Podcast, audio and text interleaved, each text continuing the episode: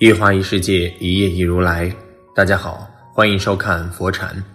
今天要和大家分享的是，俗话说“见人说人话，见鬼讲鬼话”。虽然不免有巧舌如簧的投机，但是我们不得不承认，会做人的人都会说话。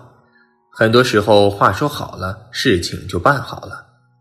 如果一时不察，不小心说错了话，却会祸从口出。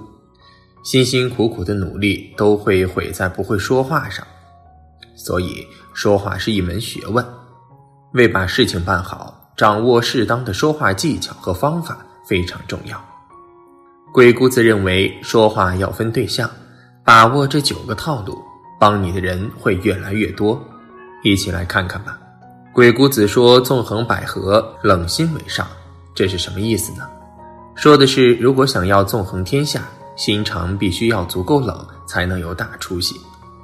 虽然这句话听起来很凉薄，但是揭示了会说话的本质：不能由心而发，说出来的话不一定就是心里所想的；也不要过于热心主动，做个冷眼旁观的外人，才能把局势看得更清楚，把话说到点子上。鬼谷子一门英才辈出，纵横整个战国时代。他的弟子都是口才高手，说话真假莫测，却能让人心悦诚服，最终驱动整个天下的局势发生了翻天覆地的变化。这是因为鬼谷子的门人都擅长琢磨人心，懂得攻心为上，通过一番言语就能折服对方，最终让天下万物皆为己用，达到自己想要的目的。《三国志·马谡有言：“用兵之道，攻心为上，攻城为下；心战为上，兵战为下。”所谓攻心，就是兵不血刃，通过捕捉对手的内心活动，用言语或者假象去迷惑扰乱对手，让其不攻自破。现代的商业谈判，言语之间的交锋，其实就是攻心。只要能从对手心理防线上找到突破口，便能实现征服对手的目的。这种谈判策略被谈判专家们奉为神兵利器。可以说，攻心为上是谈判中最有效的对话手段。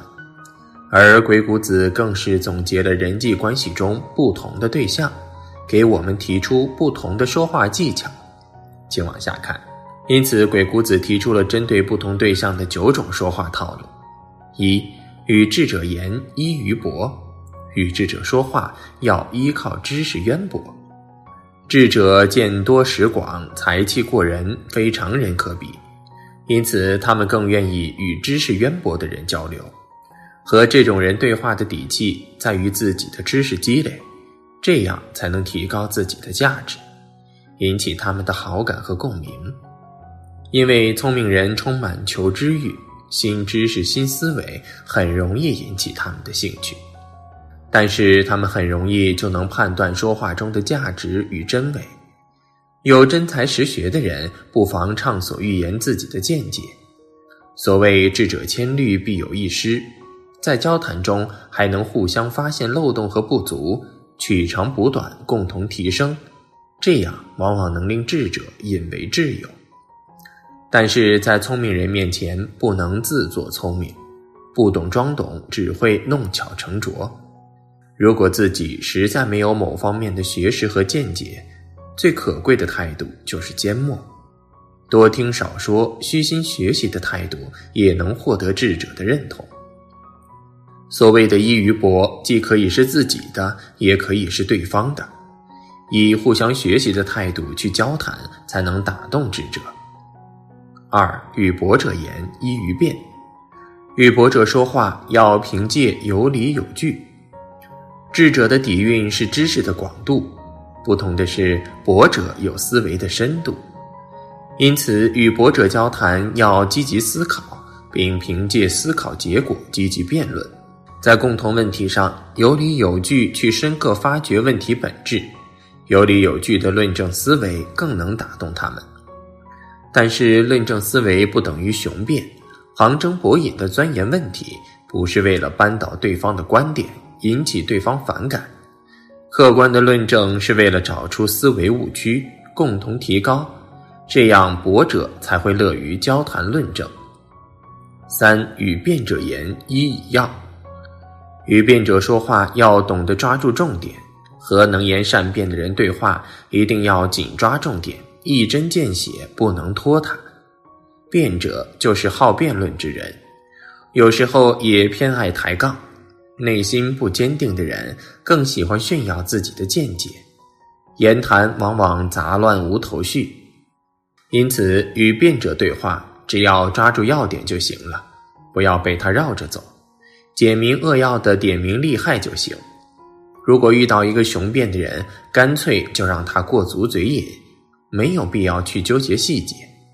但是一定要注意重点问题、原则问题，不能让步。不能让对方偷换概念。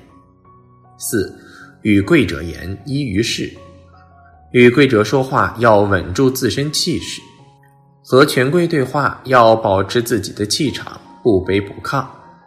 现代人常常会进入一个交流误区，就是和地位尊贵的人对话，卑躬屈膝、拍马奉承，觉得把他们哄开心才好办事。上位者当然喜欢听奉承的话。好话谁不爱听呢？但是类似的话，别人早已听过太多了。即使自己足够卑微，换来对方侧目，那也只不过是施舍。其实对方心里压根就不会尊重自己。奉承过度的话，对方说不定还心生反感。权贵身上都带着贵气和威势，很多人见到这样的人，已经首先怯懦了。要么是噤若寒蝉不敢说话，要么就是软了膝盖只懂阿谀奉承。实际上，这时最应该稳住自己的气势，与地位无关，气势源自于自信。做到不卑不亢、不怯不懦的人，才能得到贵人垂青。五与富者言依于高，与富者说话要彰显境界高度。这句话就很简单了，和有钱人说话，多谈高雅的事物就对了。人的欲望有两个层面：物质需求和精神满足。有钱人在物质上是不缺乏的，他们更注重精神层面的充实。人们常常说某些暴发户附庸风雅，其实也只不过是人家在追求精神世界的满足罢了。人都是有进取心的。有钱人在物质上已经超越大多数人，他们渴望更高的高度，是为了能让人生层次得到进一步的提升。与有钱人说话，天马行空的高谈阔论是最受欢迎的，创意迭出的话题会让他们有接触新世界的惊喜。六，与贫者言依于利，与贫者说话要是以实在利好。和穷人说话，实实在在的利益交换胜于任何承诺。穷人都困于生计，连饭都吃不饱，不要和他们谈人生理想，不要说过去未来，他们实实在在的活在当下，能够切实解决他们眼下的困难，就是最好的。穷人实际说话实在就行，对话要落到实处。家长里短和可以预见的计划更能慰藉人心，但切记君子爱财，取之有道。成大器者应有大德，不能因为对方对贫穷的焦虑而唆使他们铤而走险。如此损人利己的做法是处世大忌。七与见者言依于谦，与见者说话要学会谦逊卑下。贱者是相对贵者而言的，就是比自己地位卑微的人，和他们对话要懂得谦卑。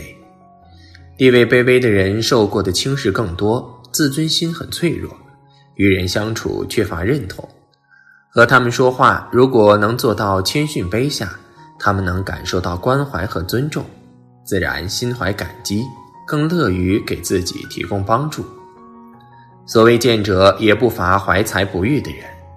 生命是平等的，人生的际遇划分了所谓的贵贱。与他们说话，学会谦虚，保持尊重。